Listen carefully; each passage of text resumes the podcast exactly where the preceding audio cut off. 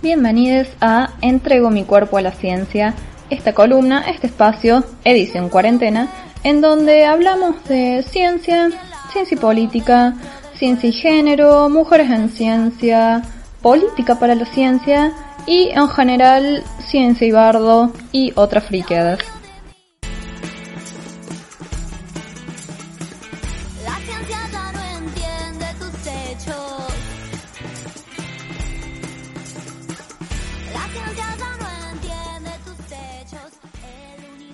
Ay, pero qué casualidad, qué coincidencia. Me encuentran justo tomando un café en mi taza con una frase de una pionera de las ciencias. Una, a ver, vamos a. Mm, justo, total casualidad. Ah, bueno, parece ser que esta taza tiene una frase de Marie Curie, lo cual es una coincidencia mayor todavía, porque estuve viendo la mm, peli Radioactive. Em, radioactiva que se estrenó, se estrenó, se iba a estrenar, se estrenó, se demoró, bla. Y eh, bueno, eso me tiró como la excusa del, del, día de hoy, ¿no? Hablar un poco de, de ella, que tiene una historia como cualquier otra, ¿no? Un boy meets girl yo de todas formas no, no entiendo por qué los guionistas de, de, series, de películas, siempre insisten con esta idea, ¿no? Y así de hecho es como empieza la, la película que les digo. Chica que no es como todas las demás, va caminando súper concentrada, eh, leyendo algo, se choca con un chico oh, súper super adorable y de repente, oh, oh, pero, oh, mi libro se cayó, no, bueno, por favor, te ayudo, no, no te molestes, oh, oh, pero toma. Y de repente, oh, estás, oh, ¿acaso estás leyendo? Inserte aquí el interés o autor extravagante y inusual para una chica. Oh, ¿acaso estás leyendo? sí, es mi favorito. Oh, vaya, el mío también. Pausa, miradas cómplices, pero algo incómoda. Oh, bueno, entonces creo que debería. Ah, sí, sí, probablemente. Está bien, no, nos veremos entonces. Adiós. Y ahí se empiezan a encontrar en lugares. Oh, vaya, parece que te veo en todas partes eh, últimamente. Ah, sí, tal vez sea el destino. Y bueno, empiezan a encontrarse, qué sé yo, después terminan trabajando en el mismo laboratorio, se casan, descubren elementos nuevos, ganan premios Nobel, tienen dos hijas, viven felices hasta que la radiación los separa. Historia que le pasa a cualquiera que, digamos, con la que todas podemos sentirnos identificadas. Gracias por la, la moto que no podía faltar. Yo creo que esto, además de Marie Curie, no le pasó a ningún ser humano en la historia de la humanidad, pero esta escena se repite en todas las películas. Si conocen de otro caso, avisen, porque estaría muy bueno chequearlo. Ahora, esta es la literalmente la escena que abre Radioactive. Que mm, es esta peli dirigida por Marianne Satrapi, que es la, mm, la escritora de la novela gráfica Persepolis y también la mm, directora que la llevó al cine, a la adaptación de esa novela gráfica. Ahora, eh, eh, se supone que esta peli Radioactive se iba mm, a estrenar realmente como se estrenan las películas en cine este año, pero bueno, pasaron cosas, como ya todos sabemos. La premier fue el 8 de marzo, no es casualidad, en el Reino Unido y bueno, después se fue largando en distintas plataformas digitales y ahora se puede conseguir con un rápido googleo y mm, descarga. También se puede conseguir por medios legales, pero es más caro y más aburrido. La cuestión es que a nivel película, esto vamos a decirlo desde el principio, no me, no me pareció tan la gran cosa. Mm, me resultó muy literal en algunas metáforas y mm, en algunas partes como que la, mm, los diálogos o lo que quería contarse se, se superponía demasiado con la imagen, como que te daban el mismo mensaje a través de lo que los personajes decían, a través de lo que vos veías, a través de lo que la historia contaba. Es como que, bueno, sí, ya entendimos como que terminaba siendo un poco redundante lo, lo, que vos veías con lo que se estaba diciendo, digamos. En algunos montajes, mm, pero bueno, no, no soy crítica de cine, así que no vamos a, a meternos demasiado en esa, pero sí fue una gran, una gran excusa para hablar de Marie Curie, de la One, la Number One, el símbolo de las mujeres en ciencia, el jueguito que se propone en un libro que recomiendo mucho que se llama Científicas, de la mm, colección Ciencia que Ladra. Valeria Edelstein, Científicas, cocinan, limpian, ganan el premio Nobel y nadie se entera. La colección Ciencia que Ladra, editorial siglo XXI. Este libro abre con un jueguito que es Rediver y que dice bastante de la situación de las mujeres en ciencia. Piensen cinco mujeres científicas, ¿ok? Ahora tachen el nombre de Marie Curie y cuántas quedaron en esa lista. Y ahí quedamos todos en bolas, digamos. o, bueno, si, si se pueden agregar nombres a esa lista, significa que todos los esfuerzos en comunicación de la ciencia y en recuperar la historia de las grandes científicas ha, ha tenido efecto. Pero Marie Curie sigue siendo el símbolo y por razones ampliamente, ampliamente amplias, ampliamente posta, digamos, que vamos a ir viendo un poco. En esta peli, básicamente desde el principio se la muestra a ella como una mujer en un mundo de hombres, ¿sí? De hecho, una de las primeras escenas, además de esta que se conoce con Pierre Curie, que también era científico y que sería su esposo después, es cuando a ella la echan de un laboratorio donde trabajaba porque ocupaba mucho espacio, porque era mm, muy arrogante, porque su personalidad no encajaba, porque básicamente no le caía del todo bien a los chabones grandes, viejos, blancos, que fumaban cigarros y decidían quién entraba y no entraba al laboratorio. Entonces, bueno, la echan eh, de ahí y ahí es cuando empieza a trabajar con, con, Pierre Curie en su laboratorio. Esto queda claro desde el comienzo. La relación que ella va a construir con Pierre es una excepción porque era una relación de mutua admiración, mutuo respeto, trabajo conjunto, no solamente de amor, sino también a nivel profesional, a nivel científico. Vamos a hablar del test de Bechdel porque se sorprenderían, ¿sí? De hecho, una de las escenas que me quedó regrabada de la peli es una en que están cenando Pierre Curie, Marie Curie, Paul Langevin, perdón en francés, que era otro miembro del laboratorio y estudiante de Pierre, y Emma, la, esposa de, de Paul. ¿sí? Dato, dato de color es Catherine Parkinson, más conocida como Jen de The IT Crowd. Así que bueno, pequeño easter egg ahí para los fanáticos de IT Crowd. Y es eh, ahí en la sobremesa Emma la que desde el lugar de la curiosidad de, la persona que no está especializada en, ciencias, le, empieza a hacer preguntas a Mari y a Pierre acerca de su trabajo y Mari cada vez va tomando más la batuta en, en responder, ¿no? En, hacerse cargo de, llevar el grueso del, laburo y de explicarle a, esta, a esta conocida que le estaba preguntando re bien. Y en eso Paul dice, bueno, che, vos estás remetida en preguntarles cosas a los invitados, deja que yo levanto la mesa. Y esto me voló la cabeza, es re triste que en una película sobre la vida de Marie fucking Slodowska Curie, la escena más radical sea un hombre levantando la mesa mientras su esposa se queda hablando de ciencia con su invitada. O sea, groundbreaking, digamos. no sé si la vara está muy baja o, soy yo, pero, pero digamos. Y la peli pasa el test de Bechdel, precisamente, no solo por esta conversación que es hermosa, o sea, son dos mujeres hablando de ciencia y una explicándole su trabajo a la otra. ¿En cuántas películas hemos visto eso? No sé, tiren ejemplos. Si bien Marie está muy sola en su laboratorio, es la única mujer sistemáticamente que vemos trabajando en ciencias y trabaja como loca, trabaja súper enfocada, trabaja súper concentrada, trabaja hasta el último segundo de cada uno de sus dos embarazos. La mina está manipulando sustancias radioactivas tóxicas sin ninguna protección, embarazada y llevando adelante el laboratorio como una campeona.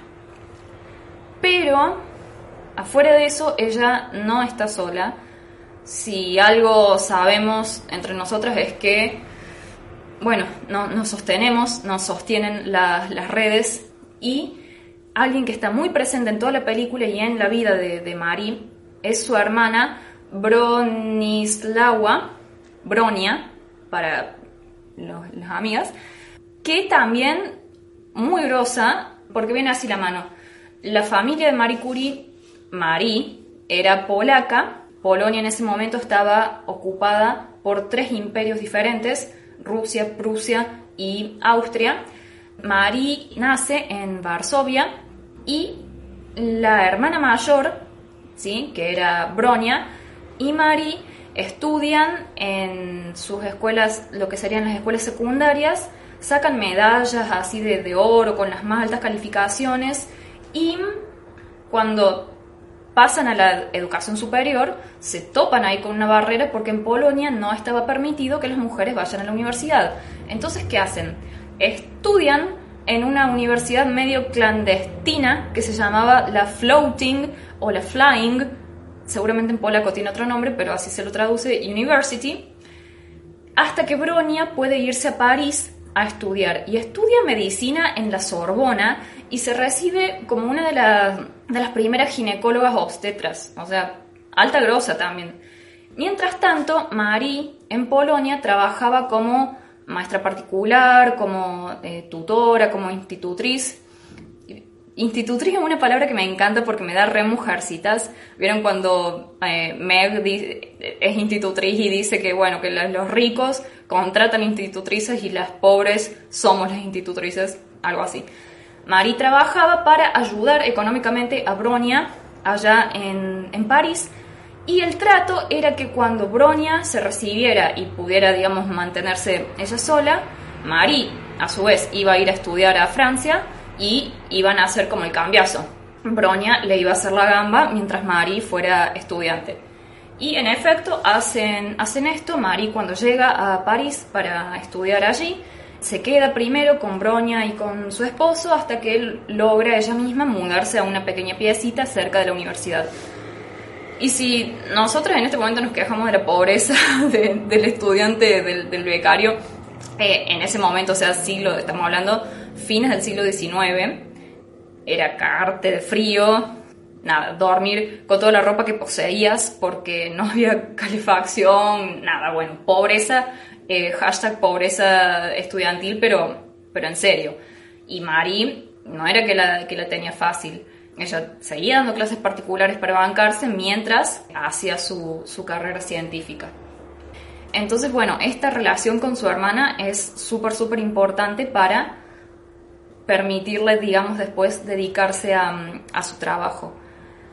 Pero ojo que estos ejemplos como de, sororidad no quita que también las mujeres hablen entre sí de hombres, particularmente de la relación de Marie con Pierre, que es algo alrededor de lo cual va a girar mucho de su trabajo, ellos empiezan a trabajar juntos, en el laboratorio y a publicar juntos, a hacer sus descubrimientos juntos, digamos, en una sinergia positiva muy, muy potente, pero también en, algunas cuestiones medio, digamos, las, las relaciones entre mujeres también van a estructurarse alrededor de esas relaciones con los hombres, ¿sí?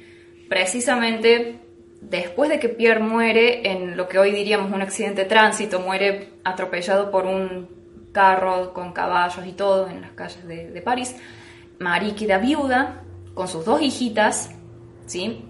Atendeme a la situación, viuda con dos hijas chiquitas a cargo de un laboratorio y a cargo de salir de lo que significa que muera tu esposo, tu colaborador más cercano, digamos, te la debo, ¿no? Poco después de, que Pierre muere, de que María viuda, ella tiene un affair, un romance, un amorío, como quieran decirle, con Paul Langevin, ¿sí? Este colega, ex estudiante de Pierre, que ya habíamos mencionado, y bueno, escándalo, es un escándalo.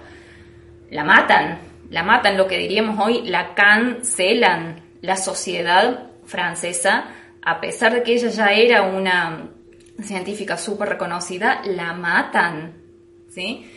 Algunas cartas picantes que se había escrito con, con Paul se filtran a la prensa, ¿sí? Y bueno, le dan con todo, por rompehogares, por suripanta, por desvergonzada. Y bueno, ya que estamos, vamos a darle por polaca también, porque ¿qué hace esta inmigrante acá, a nuestro país, que viene a robar nuestro trabajo y nuestros hombres?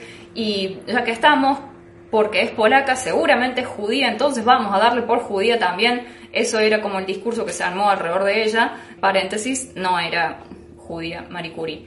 Tenemos una escena de zorra, te robaste a mi hombre entre Emma y Marie. Todo esto Paul jamás da la cara, ni nadie le exige que dé la cara, salvo la propia Marie Curie que va y se lo, se lo reclama, digamos, y ahí está esa doble vara, ¿sí? Y acá está muy bueno hacer un contrapunto con una escena genial de la serie justamente Genius de la National Geographic, que es una serie que tiene dos temporadas por ahora. La primera es acerca de Einstein y la segunda es acerca de Picasso. Y e, esa está re buena porque Antonio Banderas hace Picasso, porque obviamente ¿quién, quién otro, yo creo que, no sé, hay un contrato universal, cósmico, de que Antonio Banderas tenía que hacer de Picasso en algún momento de, de su carrera. Y también está Clemence Poesy, que es Fleur de la Coeur en las pelis de Harry Potter. Pero bueno, no nos interesa Picasso en este momento, nos interesa la serie de Einstein, porque hay una escena muy buena en esa serie que se desarrolla en la conferencia de Solvay o Solve, o como sea que se pronuncie. Esto googleenlo, se escribe Solvay con Y, les va a explotar la cabeza de ñoñez, o de, de ñoñez, digamos, de genialidad. Ñoñez es esto que estoy haciendo yo con mi compañero del cole, digamos. Pero acá estamos hablando de una conferencia de genios, de todos los que eran las cabezas de la física en, Europa en la primera parte del, siglo XX. Y en realidad tenemos que decir, eh, era una conferencia de genios, ¿sí? Estamos muy cerca de decir genios, pero la única mujer que asistió a la primera de estas conferencias fue Marie Curie, que en ese momento ya era la gran Madame Curie. Pero, por supuesto, tenía en sus espaldas todo este escándalo y este señalamiento con el dedo por parte de la sociedad francesa, ¿sí? Y la escena que yo digo es muy buena porque están todos los físicos chabones fumando, qué sé yo, tomando brandy o lo que pingo que sea que, toman en, en, esas reuniones de caballeros, entra ella y es como que empiezan a moverse dos olas de rumores. Por un lado, la científica de ella es la gran Madame Curie y por otro, entre los físicos, la que está con el chongo, la que está con el amante. Y Einstein se rejuega porque Marie se percibe físicamente su, incomodidad. Einstein va y le dice, Madame Curie, es un honor conocerla, vengo escuchando muchos rumores sobre usted. Y ella pone cara como que, no, de nuevo decía, pero Einstein le dice, se rumorea que va por su segundo Nobel. Y se le ilumina la cara, ella es hermoso. Y sí, los, los Nobels de Marie Curie son un capítulo aparte en su vida. En 1903, ella junto con Pierre Curie y con Henri, atención a mi francés, Becquerel, que es otro eh, científico, ganan el Nobel de Física. Y Marie se convierte en la primera, pero no la última, mujer en hacerlo, y también la primera, pero no la última, a la que pasaron atómicamente por alto en el primer momento. Porque al principio la Academia Sueca solamente daba por ganadores a Pierre y a Henri. ¿Sí?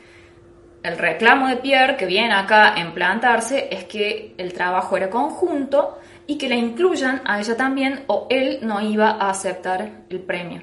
¿Sí? Entonces, bueno, le ponen también a, a Marie Curie como ganadora del Premio Nobel de Física en ese año. ¿Por qué? Por el descubrimiento de la radioactividad. Creo que acá no nos terminamos de dar cabal cuenta de lo influyente que fue el trabajo de Marie y Pierre Curie en este sentido, porque el tema con Marie es que es tan símbolo de la mujer en la ciencia que corremos el riesgo de olvidarnos por qué lo es, digamos, por qué, cuáles fueron sus, aportes. Y bueno, la, la mina básicamente descubre que hay ciertos elementos químicos, si ciertas eh, átomos que son inestables, que naturalmente van a decaer. Esto es que sus núcleos atómicos se van a ir modificando con el tiempo sin, sin ninguna influencia externa, porque eso es una propiedad propia, valga la redundancia, de cómo está conformado ese átomo. Si Pensemos, por ejemplo, en el uranio. Por ende, el átomo no es indivisible. Si el núcleo del átomo va a cambiar, digamos, su composición de protones y neutrones con el tiempo, el átomo no es indivisible, sino que puede estar compuesto por otras partes subatómicas más y más pequeñas.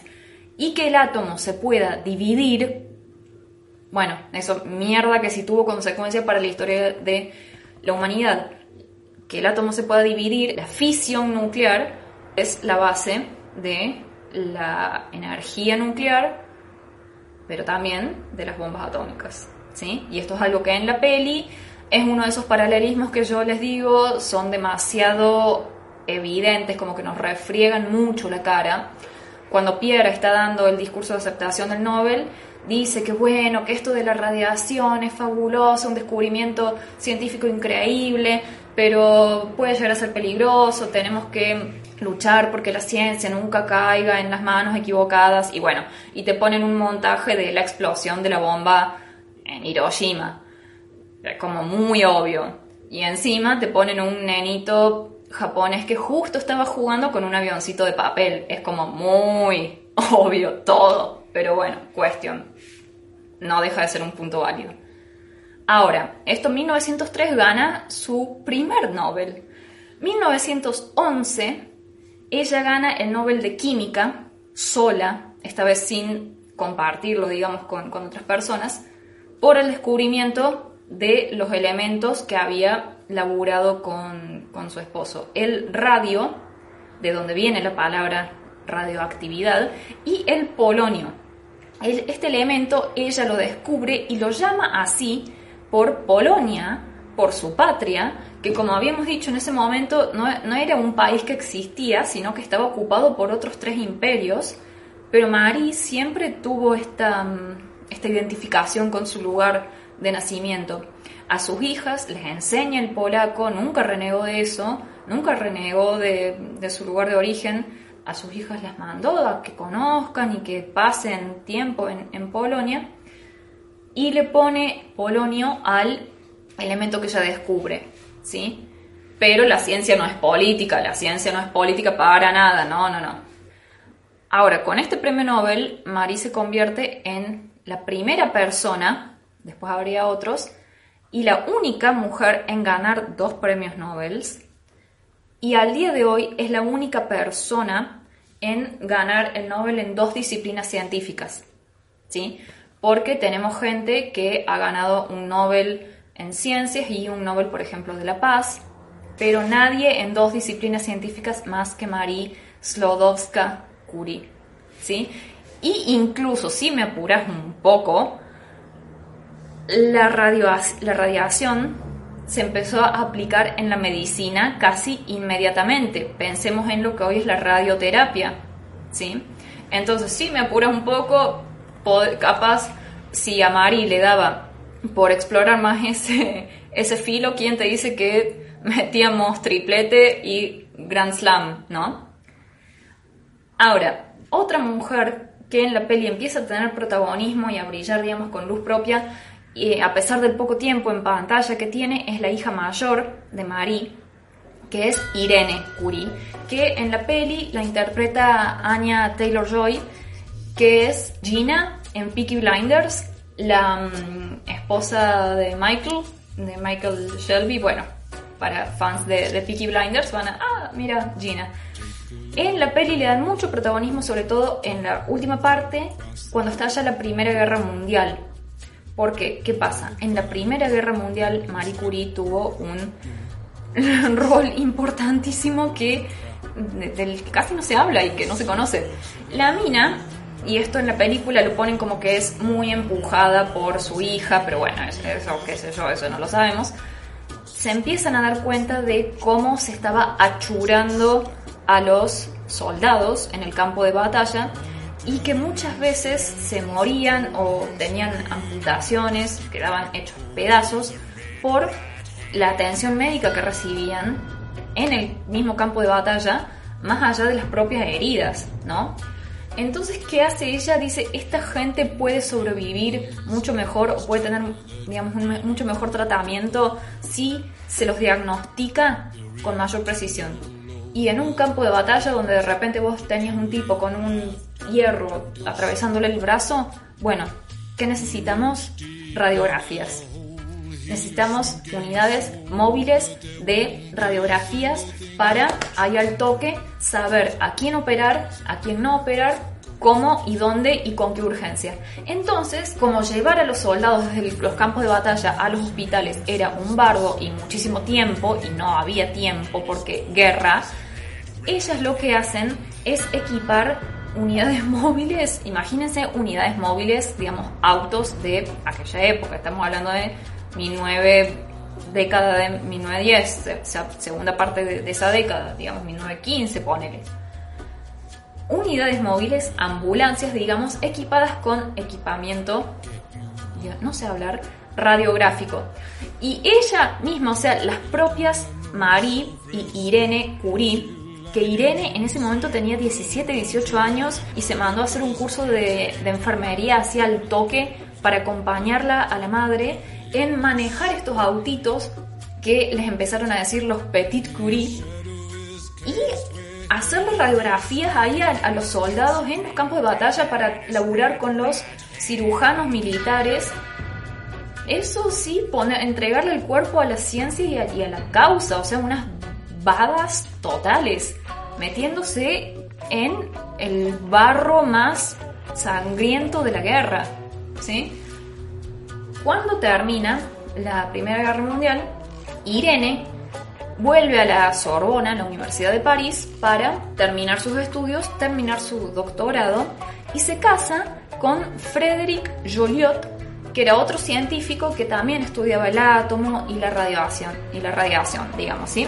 Repiten muchísimo el patrón de Pierre y Marie Curie. ¿Por qué? Porque empiezan a trabajar juntos, publican artículos juntos, no patentan sus descubrimientos. Digamos, Marie y Pierre podían haberse hecho una fortuna y equipar sus laboratorios y tener el instituto de sus sueños si registraban y patentaban todas las aplicaciones que se iban encontrando para el radio. Pero nunca lo hacen porque consideraban que era un descubrimiento de la humanidad, digamos. Frederick y Irene hacen lo mismo y así como Pierre y Marie habían identificado elementos químicos que son naturalmente radioactivos, Irene y Frederick logran inducir radioactividad artificial en elementos que son naturalmente estables.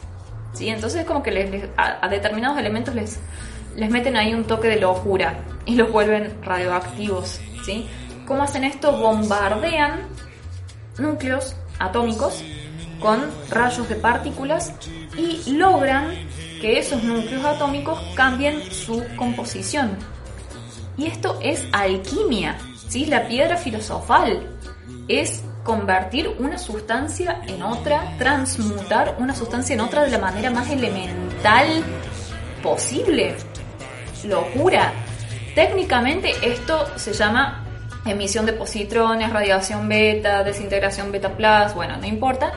La cuestión es que en 1935, por esto, Irene y Frédéric Joliot-Curie ganan el Nobel de Química. ¿Sí? Entonces, tenemos a mamá Marie, que ganó el Nobel de Física y el Nobel de Química, a la hija Irene, que ganó el Nobel de Química. Y esto es, es un tema porque proporcionalmente son una animalada. Solo 20 mujeres en la historia del premio Nobel ganaron en ciencias. ¿sí? 12 en medicina, 5 en química, 3 en física. Entonces, 5 mujeres diferentes ganaron el premio Nobel en química. Dos de ellas, el 40% son mujeres Curie.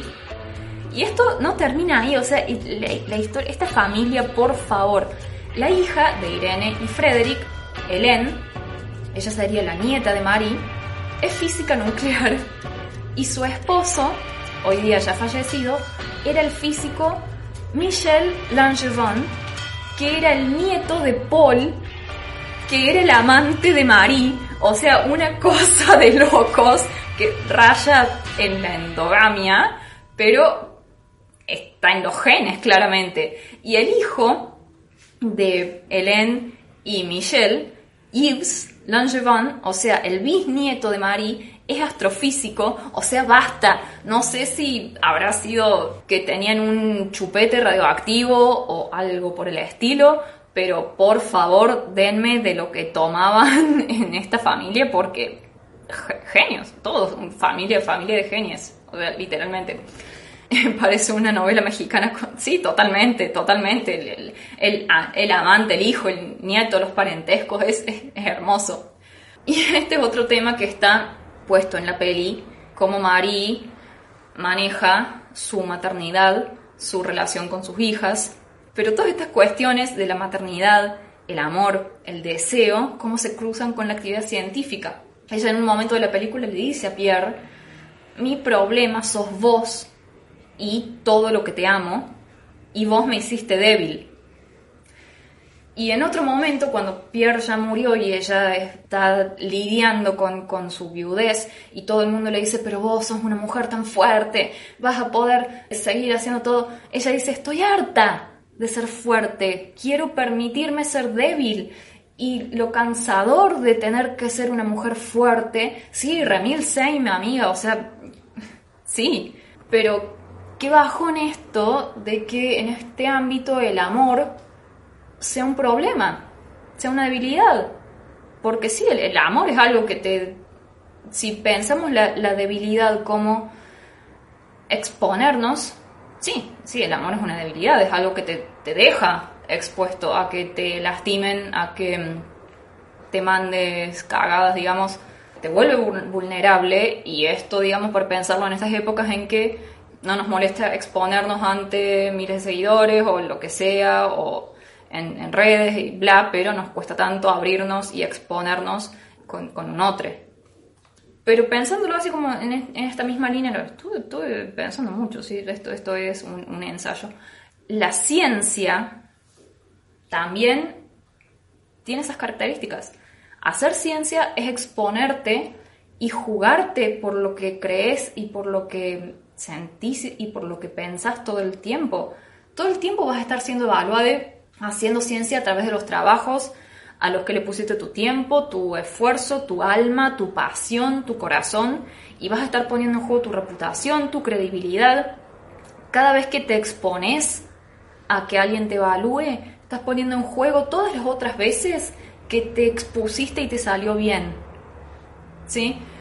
Tomar posición por algo en la ciencia es jugarte, jugarte, entregarle el cuerpo a algo que sabes que viene desde hace mucho antes que vos y que va a seguir mucho después que vos y es algo que te hace crecer y a lo que vos podés contribuir que crezca, pero que te excede, digamos que es más grande que vos y que no te pertenece que no te pertenece por más que, quieras apropiarte lo, ¿sí?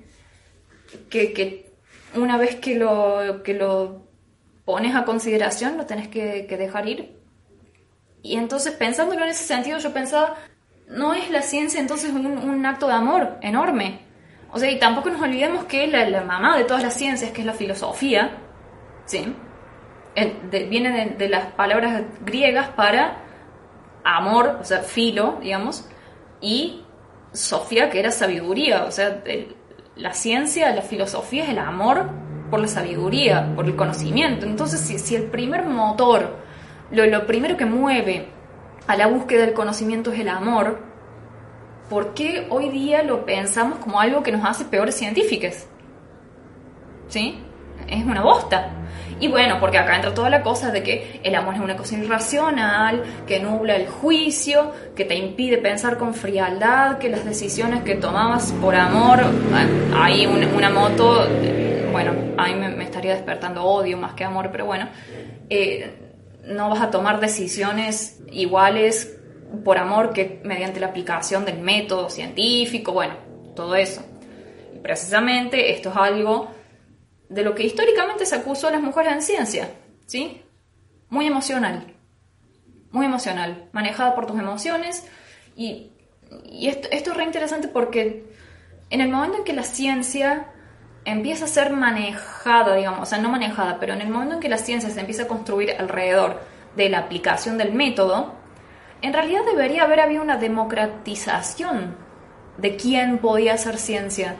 ¿Por qué? Porque ¿cuál es el razonamiento? Mientras vos sigas las reglas del método científico y llegues a resultados científicos consistentes, no importa quién sea el sujeto que hace esa, esa ciencia. Pero en la misma operación se unen a la actividad científica ciertas cualidades relacionadas con el método, requeridas para hacer ciencia, que, o casualidad, son las cualidades que siempre se han asociado a los hombres y no a las mujeres, sino al contrario. Entonces, la cosa sería, no es que no puedas hacer ciencia por ser mujer, es que sos sensible, sos emocional, sos incapaz de separar tus sentimientos de la lógica. Entonces, con esas características no podés ser buena para la ciencia y, o oh casualidad, Todas estas características son características femeninas porque si sos mujer necesariamente vas a ser sensible, emocional, incapaz de separar los sentimientos de la lógica, etcétera, porque esa es la naturaleza femenina. ¿Sí? Entonces, esto muchas veces derivó en que después institucionalmente, a nivel de política, a nivel de reglamento, hubiera cosas explícitas, prohibiciones explícitas, reglamentos que impedían a las mujeres estudiar, enseñar o hacer ciencia una cagada. Hasta que, bueno, empezaron a aparecer las Marie Curie, a quienes directamente era imposible ignorar por su, su grositud, sus méritos, digamos, tan innegables que ni siquiera las, las instituciones científicas machistas y cerradas podían ignorar porque a, la naturaleza, a la ciencia, digamos, no le, no, no la, le, podés discutir cuando tenés una Marie Slodowska Curie que viene y te dice, mira, descubrí dos elementos nuevos, están acá, este es mi trabajo, y bueno, no hay con qué darle. Y es por eso que, que ella es tan, tan simbólica con todo lo que tuvo que batallar, con lo merecidísimo que tiene ese lugar no solo a partir de ella, sino a partir de ella hay un millón de otras pioneras cultas, ¿sí? Otra peli, talentos ocultos, figuras ocultas, es que empezamos a entrar, empezamos a entrar en, las ciencias y, bueno, eh, ahora, ahora que estamos juntas y ahora que sí nos ven, el desafío es cómo empezamos a andar un poco más fino la experiencia de las mujeres que están dentro de esos ámbitos tradicionalmente reservados a los hombres y cómo podemos empezar a ablandar un poco estas ciencias tan duras, ¿no? Porque todo regido a partir de un único modelo de hacer ciencia. Bueno, tal vez hay otros posibles, hay que empezar a, abrir, abrirnos. Tal vez la, el método científico, así como, como el átomo, como lo que descubrió Marie, no, no sea tan, tan estable, sino que ganaría en ser un poco más, más flexible, un poquito más radioactivo. Y esto muy relacionado con una frase que casualmente tengo en una taza que se le atribuye a Marie Curie que dice, sé menos curioso acerca de la gente y más acerca de las ideas. Eh, hermoso, hermoso pensamiento para terminar. Gracias por acompañarme a ver esta hermosa historia. Si me pongo muy en, modo lago, por favor avisen, avísenme, así le, le aflojo. Pero bueno, esta ha sido el entrego Mi cuerpo a la ciencia del día de hoy. Hablamos de la peli Radioactive, sobre la vida de Marie Curie. Metimos un par de, de bocadillos de otras series y películas ahí. Y básicamente terminamos con que Marie, sos una grosa y gracias por tanto. Así que bueno, si sobrevivimos a otra semana de cuarentena y confusión, nos vemos la semana que viene en Entrego mi cuerpo a la ciencia y todo va a estar, como siempre les digo, en Evox y en Spotify y compartan, avisen a amigues y bueno, nos estamos viendo la próxima vez, gente. Adiósito.